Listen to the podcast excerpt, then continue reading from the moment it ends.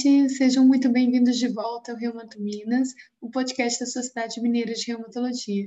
Meu nome é Samara Lobê, sou reumatologista e integrante da Comissão de Mídias Sociais da Sociedade Mineira de Reumatologia e vamos continuar o episódio sobre hipertensão pulmonar nas doenças reumatológicas, contando com a presença do Dr. Ricardo Amorim Correia. No episódio anterior, conversamos sobre quando suspeitar de hipertensão pulmonar, sobre o ecocardiograma e o rastreio de hipertensão pulmonar na esclero. E agora seguiremos falando sobre o tratamento, né, doutor Ricardo? Então, a hipertensão arterial pulmonar, né, do grupo 1, então o tratamento ele é medicamentoso. Né? Então, são, são drogas que estão disponíveis, é, aqui no Brasil parcialmente disponíveis, assim, não tem todo o elenco de drogas, não tem todo o elenco de drogas necessárias, vamos dizer assim, no, que a gente tem para as três vias fisiopatológicas da, da hipertensão arterial pulmonar, que é a via do, da endotelina, a via do óxido nítrico e a via das prostaciclinas. Né? Tem, existem remédios para todos é, essas vias. Então, é, aqui no Brasil, a gente tem disponível no SUS apenas para as duas vias. Mas o que, que acontece? a gente faz o diagnóstico, estratifica o risco que o paciente, o paciente tem de pior ou de desfecho favorável. Desfecho favorável aqui é morte em um ano. Então, a gente tem três grupos: baixo risco, menos 5%, risco moderado é de 5 a 10, e maior que 10% de risco de morte em um ano é o alto risco. Então, a grande maioria dos pacientes hoje é diagnosticada com risco intermediário ou alto, para o qual a terapia combinada desde o início está indicada. Né? O paciente que tem baixo risco, eu posso tentar uma monoterapia, mas em todos os casos, sem preferência de drogas, é, assim, entre antagonistas receptores de endotelina e inibidores fosfodiesterase, um ou, ou outro, começando, não tem problemas. Prosta, as análises da prostaciclina é que não foram testadas para paciente de baixo risco, só intermediário para frente, mas sempre em combinação. Então, é, vamos dizer assim, a terceira via entra na sequência da, da combinação dupla. Então, o que a gente, baseado nisso, a gente começa com terapia combinada dupla inicial oral, é, ou monoterapia, se for de baixo risco, e o segmento ele é rigorosíssimo, três, pelo menos de três em três meses, para eu ir identificando se o paciente mudou de risco. A ideia é colocar todo mundo no quadrinho verde lá, que, é, que são parâmetros de baixo risco. E quais são esses parâmetros, doutor Ricardo, que a gente usa para estratificar o risco desse paciente? Aí tem uma série de parâmetros, né? Mas pelo menos três que a gente usa. A melhora do teste de caminhada acima de 440 metros, um biomarcador normal, BNT para o BNP ou BNP normal, ou seja, abaixo de 50 para BNP, abaixo de 300 para NT para BNP, e a classe funcional 1 e 2. Se eu tiver esses três, eu estou com o paciente com baixo risco. Se eu não tiver os três, ele já é intermediário. Né?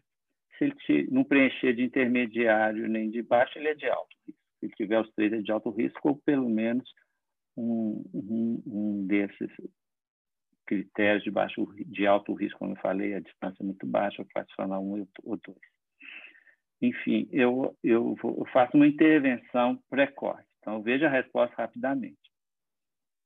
Agora, existem. É, é, é, então, é muito fácil fazer um biomarcador, classicional é anamnese e o teste de caminhada, né? São muito fáceis, pelo menos. Isso foi validado pelo grupo francês. Mas é óbvio que eu estratifico no início com os dados hemodinâmicos também, no início. Mas depois, no segmento, às vezes a gente tem dificuldade de fazer cateterismo três três meses, não é uma coisa fácil e comum no nosso meio, mas os franceses mostraram com que esses marcadores clínicos funcionais eles, eles se equivalem na estratificação de risco ao, a um protocolo mais rigoroso com dado hemodinâmico. Né? Isso não significa que eu não vou repetir cateterismo nos meus pacientes, não. Algumas condições algumas vezes eu vou precisar repetir. Qual que é o impacto desse tratamento, doutor Ricardo, e por que, que ele precisa ter esse segmento e ter essa meta? Por que, que é isso importante? É interessante. Eu tenho um paciente no diagnóstico inicial de alto risco de morte, por exemplo, equacional 4, biomarcador lá em cima, etc. E tal, se com o tratamento eu consigo colocar ele com as variáveis de baixo risco, o prognóstico dele é igualzinho daquele que chegou em classe funcional 1 ou 2. Entendeu? Com os critérios de baixo risco. Então, ou seja, os registros estão ajudando nisso, né?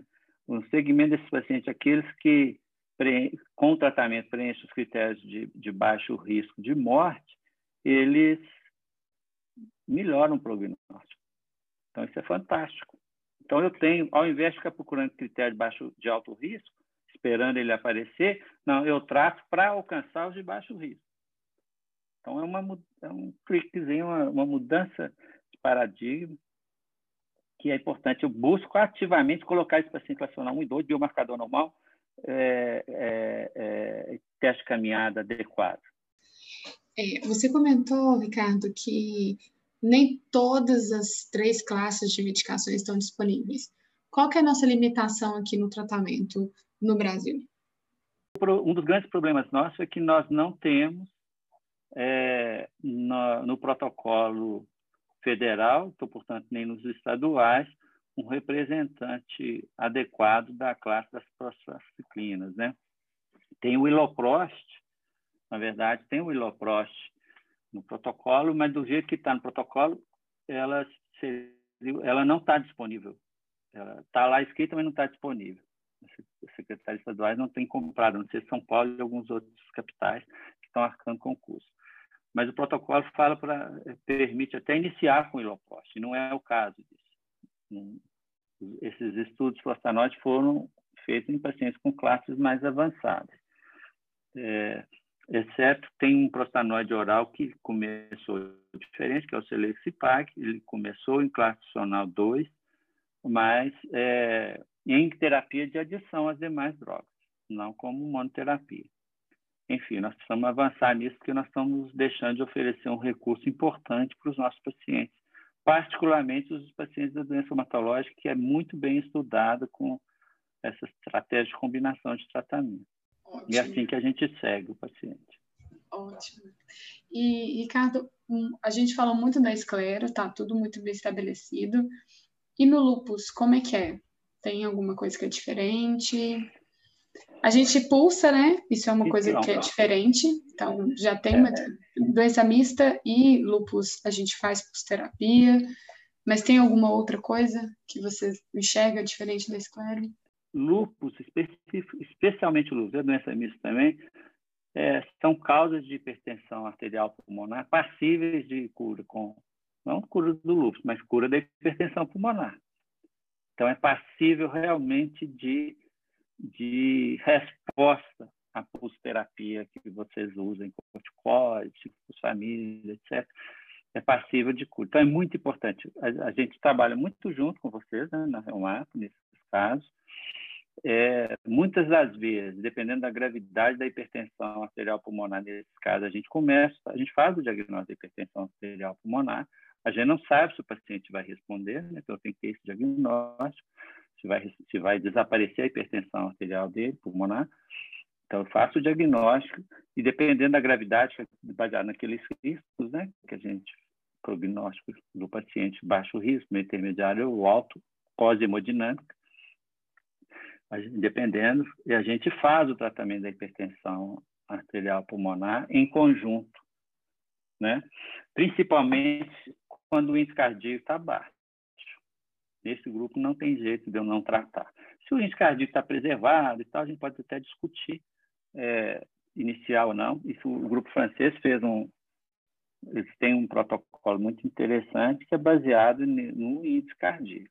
Então ele tem lupus tem hipertensão arterial pulmonar, o índice cardíaco está baixo, menor que 2,5, eles vão pulsar, mas vai receber remédio também. Depois que ele for respondendo, a gente vai reavaliando. Por quê? Enquanto ele está pulsando, a resposta é lenta, o pulso terapia é longa, não é? E eu vou deixar ele lá sofrendo de insuficiência cardíaca direita, que é a disfunção do VD que vai matar o doente, inicialmente. É a disfunção do VD, então a gente tem que tratar.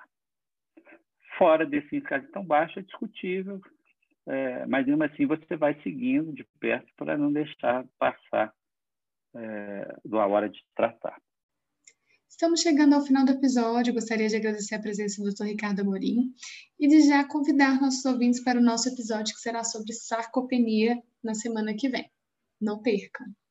Por aqui me despeço, mas seguimos nas redes sociais. Vocês podem nos encontrar no perfil do Instagram, arroba Sociedade Mineira de Reumatologia, no site reumatominas.com.br ou no perfil do Facebook Sociedade Mineira de Reumatologia.